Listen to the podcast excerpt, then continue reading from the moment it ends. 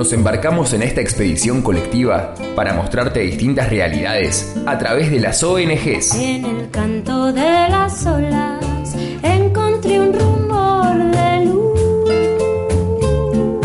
Todos a bordo. Todos a bordo. Todos a bordo. Todos a bordo. Un programa que navega entre lazos solidarios. Voy a navegar en tu puerto azul.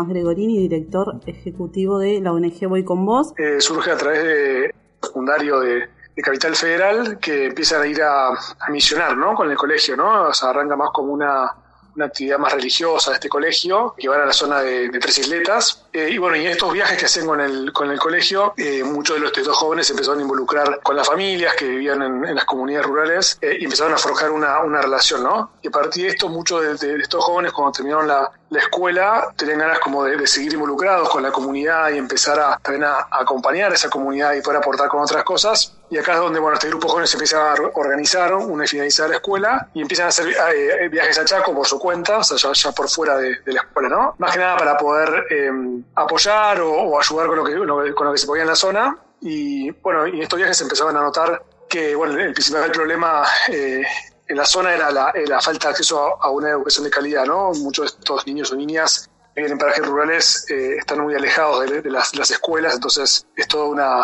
eh, la verdad que es todo un, un tema en poder llegar a las escuelas y poder, eh, de la mejor manera, poder tener una buena educación. Entonces empezaron a, a pensar en conformar esta organización que ya en el 2007 se consolida, como voy con vos, y justamente buscando esto, posicionar la, la- la educación en la zona, entendiendo que, que la educación es súper importante para poder eh, acceder a derechos eh, dentro de, de su trayectoria de vida, ¿no? Y bueno, en esto de, en estos viajes, imagino que fueron, en este trabajo de campo que fueron realizando a lo largo del tiempo y que siguen realizando, se encontraron con algunas dificultades o distintas dificultades que hacen difícil este acceso a la educación. ¿Cuáles fueron o cuáles son las problemáticas más urgentes que ustedes pueden ver y cómo trabajan eh, sobre ellas? Sí, como bien decimos Manuela, en general, eh, o sea, la educación es, un tema, el tema que nos convoca específicamente, entendiendo la importancia de- del acceso a una educación de calidad, pero como bien decís, para llegar a la escuela primero hay, hay que hay que vivir en un hogar donde tenga los, los ingresos necesarios para poder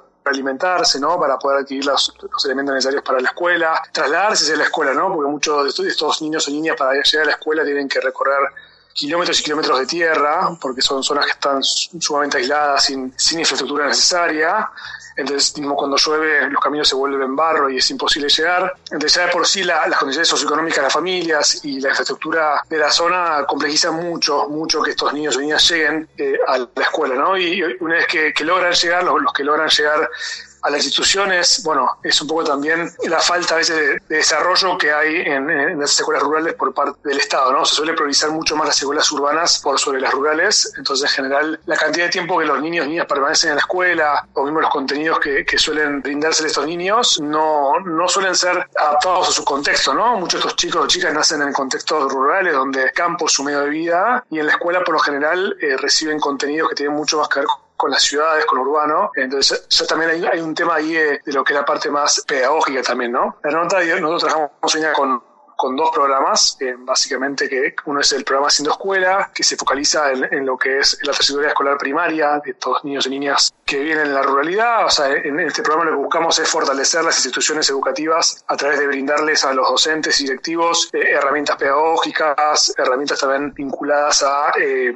a la infraestructura, ¿no? Buscamos también poder mejorar las infraestructuras de las escuelas y también eh, apoyar con, con equipos que puedan dar soporte a esas escuelas. Por otra parte, el programa de becas que lo que busca es que una estos niños o niñas terminan su educación primaria, puedan estudiar secundaria, que en general muchos de estos niños que viven en el campo, a las escuelas primarias suelen ir porque tienen dentro de un radio de 10 kilómetros una escuela cercana, ¿no? Pero ya la secundaria tienen que caminar más de 10 kilómetros. Por lo general, cuando terminan la primaria, por lo menos 3 de cada 4 niños que estudian en la zona rural no van a la secundaria. Entonces, lo que buscamos nosotros a través del programa de becas es poder garantizarle a estos niños que puedan acceder a la, a la secundaria, otorgarles una beca, ¿no? Una beca que les cubre lo que es eh, la alimentación, eh, la residencia en la escuela, eh, los materiales educativos, el acompañamiento emocional por parte de un equipo de tutoras. Sea, lo que buscamos también es ahí es que se complete ese ciclo escolar para que nada puedan terminar la secundaria y que ahí puedan también tomar la decisión de su, su vida si quieren seguir estudiando en la universidad o, trabajar en algún lado, ¿no?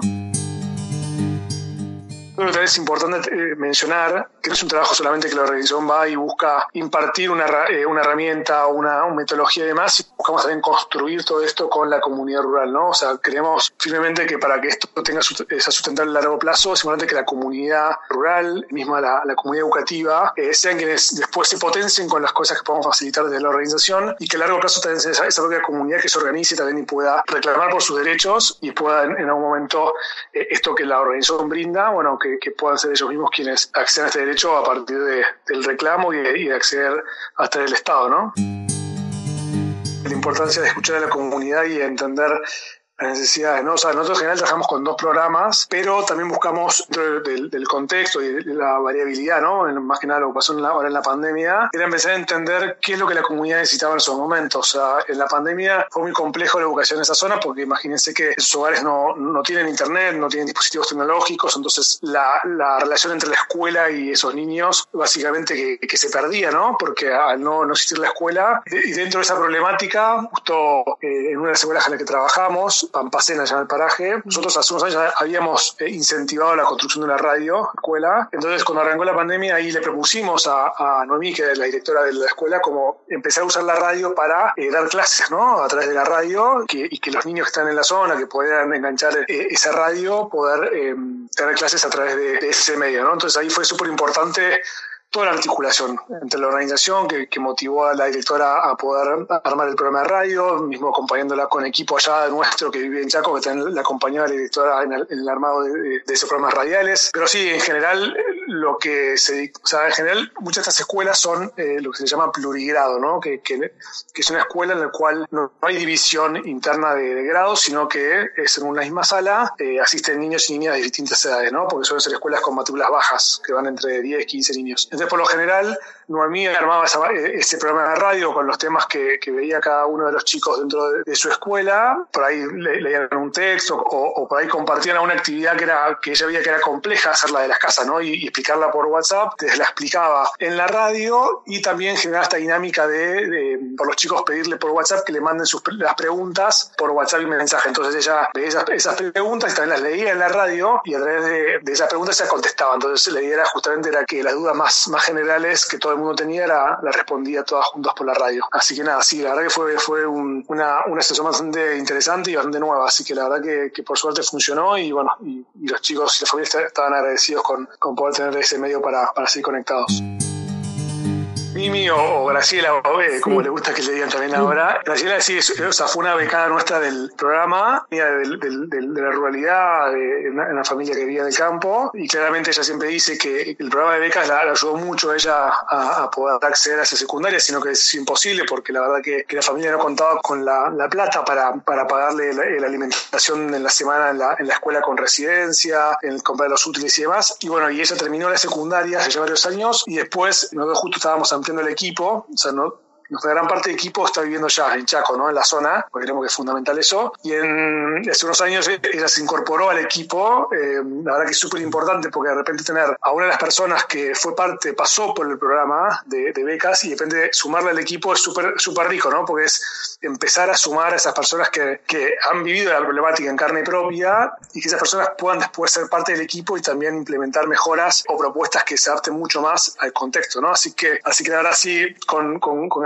cuando uno habla, la verdad que es, que es muy lindo escucharla por, por esto, ¿no? Por, por cómo ha valorado la presencia de la organización en la zona y, cómo la, la ayudó ella a poder finalizar sus estudios durante el mes de septiembre, bueno, extendimos un poquito más esta semana, un poco aprovechando para, para tratar de llegar al objetivo. Eh, estamos en una campaña de sumar nuevas personas que quieran apoyarnos eh, con, una donación eh, mensual. Hoy en día estamos proponiendo que sea una donación de 400 pesos por mes, la verdad que, es muy baja porque son, no son más de, creo que son que no más de 30 pesos por día y la verdad que, que nada, que eso nos ayuda un montón a nosotros para, para poder financiar el trabajo que hacemos y a la vez también creo que está bueno la, la persona que se compromete porque también va a poder recibir información sobre lo que venimos haciendo y desarrollando la zona. Así que bueno, los que estén interesados en poder sumarse y apoyarnos pueden entrar a nuestra web que es www.voyconvos.org barra donar o a través nuestras redes sociales, Instagram o Facebook, eh, donde nos pueden encontrar como arroba voy con vos ORG. Así que bueno, ojalá que, que se puedan sumar personas que nos escuchen y tengan ganas de apoyarnos, más que invitados.